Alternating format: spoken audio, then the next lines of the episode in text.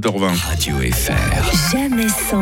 Grégory Cobb, le retour. Mais bonjour Mike, comment, Comment tu va vas, Grégory moi ça, moi ça va bien, moi ça va bien. Moi je voulais te parler ce matin d'un aspect euh, un peu particulier de ma personnalité. Peut-être que Ouais. ça saute pas aux yeux à première vue, mais je suis ce qu'on appelle un bon vivant. Bah oui, quand même, un humoriste.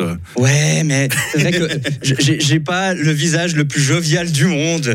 Et déjà, je trouve que l'expression, elle est un peu curieuse, elle est un peu paradoxale parce que euh, un bon vivant, c'est quand même un gars qui va consommer des choses qui le rendront pas vivant bien longtemps. Tu vois, personne n'a jamais dit ah Julien, c'est un bon vivant. hein. Ouais. Tu lui mets des carottes râpées, de l'ailier, ça en fait pas long feu. hein. non mais pour moi, une soirée entre amis à manger, à boire des coups, c'est pour moi l'antichambre du paradis. Après, je te cache pas, Mike, que ma vie est laide. Parce que depuis plusieurs années, j'habite dans le Vuy fribourgeois. Ah ouais. Ah mon Dieu. Ah ouais. Ah mon Dieu, tout est bon dans cette région.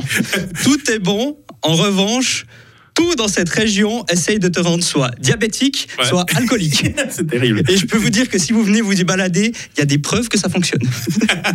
On viendra. J'adore cette région. J'adore cette région parce qu'ils ont des coutumes qui te facilitent la vie. Par exemple, auparavant, quand j'invitais des potes à la maison, je savais jamais combien il fallait prévoir de bouteilles de vin pour le repas. Est-ce qu'il y en a un qui boit beaucoup, l'autre moins? Enfin, tu connais quoi, c'est embêtant. Ouais. Ils ont une coutume très simple au VUI pour savoir combien de bouteilles il faut prévoir contre les invités. Ah ouais? Une bouteille par invité C'est ça. Ah bon C'est une bonne moyenne. Ça va, c'est large. Et euh, honnêtement, hein, ça se tient et ça peut aider aussi. Si le lendemain tu te souviens plus qui était là, compte les bouteilles Ah ouais. et tu les nommes et tu arrives à te refaire le fil de la soirée. C'est très bon pour la mémoire. Et comme tu le sais, euh, quand je mange, si j'ai le choix, souvent il va y avoir de la viande.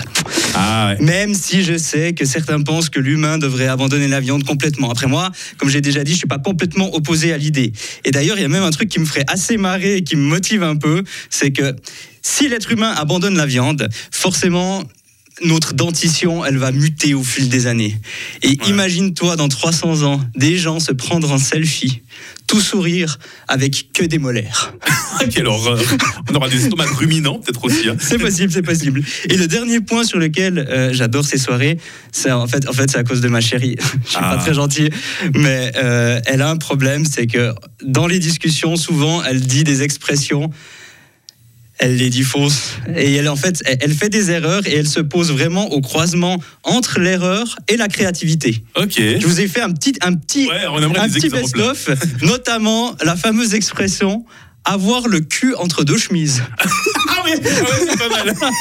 Mais franchement, tu mets quelques neurones, elle est presque poétique. Tu vois, t'as une personne qui hésite entre deux hommes pour une relation, avoir le cul entre deux chemises, c'est possible. Il faut vendre la peau de l'ours avant de l'avoir tué. Alors, soit, alors là, soit on est dans de la prétention, hein, ça pourrait être Raymond Domenech avant le match France-Suisse il y a quelques années, soit c'est de l'arnaque pure et simple. Ouais.